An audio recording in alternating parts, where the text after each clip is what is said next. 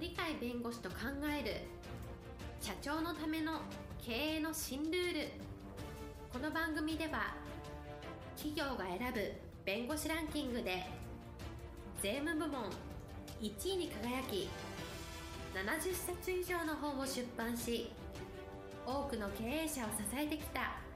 鳥飼重勝が社長経営者独立希望者起業家のための経営の新ルールについてお伝えしていきます。それでは今回の番組をお楽しみください。皆さんこんにちは。お元気でしょうか？元気がすべての源です。元気をお届けする鳥飼です。はい、パラリーガルの高瀬です。今日のテーマは人間失うものは何もない。はい、今日のテーマ、人間失うものは何もないです。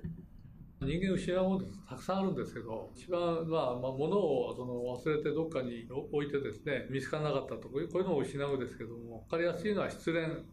え恋人を失うって書いて失恋って言うんですけどでも失恋してもですねその人だけにこだわっていては新しい素晴らしい人に出会えてもおそらく素晴らしさを感じないで新しい恋人生まれないと思うんですけど諦めを早くしてですね意外と本当の恋人に出会えることが多々あるのが普通の経験でありましてその中にはいろんな人がいてですねその人だと思って恋愛をするわけですけどところがそこがうまくいかない時でもいろんな方は女性でも男性でもそれぞれ理性がいるわけですが本当の恋人に出会えるっていうのは意外とチャンスは多ございましてですねそういう意味では失恋っていうのは必ずしも失恋で終わらないつまり失うものは何もないというぐらいで逆にもっと自分にとっていい人と出会えるチャンスなんだというふうに受け止めた方がいいのではないか。失敗もそうですけど失敗がなければ本当の成功の味ってわからないんで失敗の数が多いほど私はかえって本当の意味での成功というのを手に入れるそういう機会を得られるんではないかと思います。世の中のことでもやっぱりこれは素晴らしいなっていうので残ってるのたくさんあると思うんですがそこに至るまでの失敗はよほど数が多いと思ってもいいんではないか。そこに乗り越えて乗り越えて成功になっていろいろいろんな新しいいろんなものを作るとかそういろんな仕組みが残るとかさまざまなものがありますので失敗というのを失敗で何も問題ないと。成功を失うって書きますけど失うものではなくて新しい成功への道筋を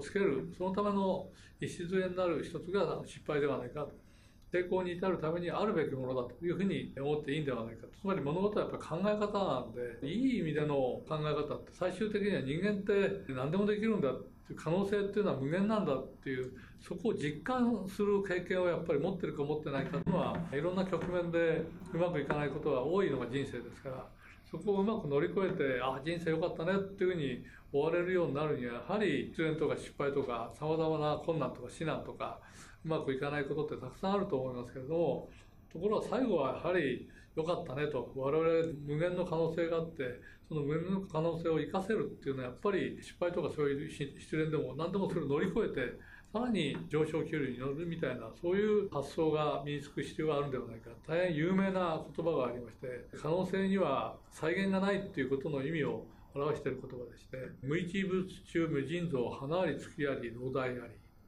無一物中無尽蔵花あり月あり老大ありという言葉でありまして意味としては人間はこだわりをなくせば可能性は無限だと。こういう意味でありまして何もないように無一物ですから何もないみたいに見えるけど実は人間との関係で考えればもう無限なんだと。無尽蔵なんだ。これが人間の与えられた本質でございまして一つ失ってもたかが一つでありまして100失ってもたかが100でありましてまだまだたくさん残ってるぞと。際限なくもっともっといいもの。しかも自分が望んでることをあるいは望んでること以上のものがまだまだ残ってるんだというのをあの常に思っている必要があると思いますのでしたがって失敗とか障害とか困難というのはも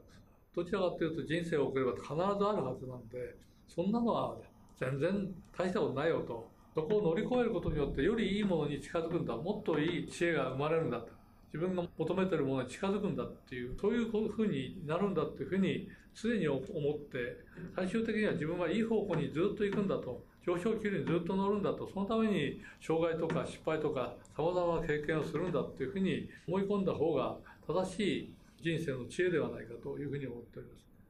これで、あの、一休全史って私は大好きなので、こういうところでも何回でも同じ言葉を繰り返しますが、愛久禅師の遺言というのがありまして、その遺言を集約すると次のように言うわけである大丈夫、心配ない、なんとかなる。何が起こっても大丈夫、心配ない、なんとかなると、私はもう自分の日常用語にこれは必ず入っておりますので、これは必ず朝起きた時に仏壇とかですね、神棚に拝ましていただいてますが、その時必ず何回か使う言葉がこの大丈夫、心配ない、なんとかなると。いう言葉でありまして、繰り返し繰り返しこの言葉はもう言ってきているわけでありまして、私も当たり前ですけど、失敗とか障害とか困難というのはたくさん経験しておりまして、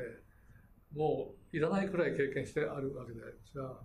しかし、この言葉を必ず使っておりますので、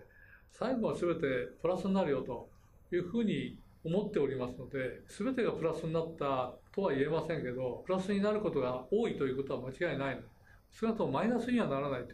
というのがありまして、やっぱりこういうマジックワードというのか、こういうあの大丈夫、心配ない、なんとかなるというようなこういう言葉をですね、ちゃんと自分で常に使えるようにすると、実際使うということがあるとですね、失敗とか障害とか困難があっても、へっちゃら、そんなことで言うと影響を受けないと、かえってプラスになるんだと。というような形で、我々は無限の中に生きているということを、やっぱり実感をするには、繰り返し繰り返しが必要なので、何があっても自分は人ができない、自分もできない、だけどできるようにすることはできるよというようなことで、いろんな挑戦をしながら、失敗の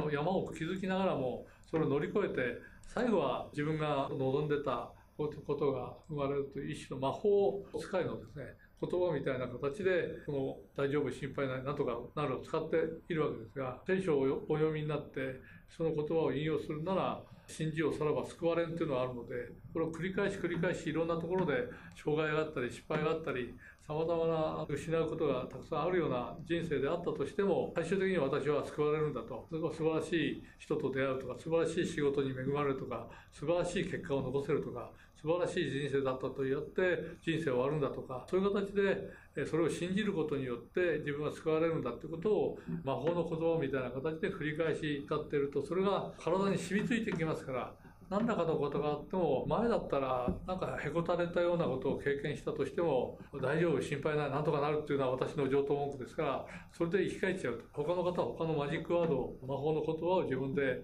編み出して、その言葉を繰り返し繰り返し言うことによって、その言葉を言うだけでも背骨が立ってですね、なんとかなるぞというふうに思えるようになるわけでございました。したがって、人間を失うものは何もないんだと、そういうのをどういう言葉で表現するかは別ですけど、魔法の言葉として自分が短い言葉でもいいので、常に神棚とか神仏とか、あるいは何物もなくてもいいですけど、日常のどっかのところで機会があったらその言葉を言ってみると。それを繰り返す繰り返すことによって体の中に埋め込まれていきますので、ちょっとやそっとのことじゃもうへこたれないという人間性が生まれますので、そういう意味では楽しい元気な一日が過ごせるんじゃないかと。その積み重ねが自分の人生として後悔のないものになるんではないかというふうに思いますので、ぜひ失うものは何もないんだと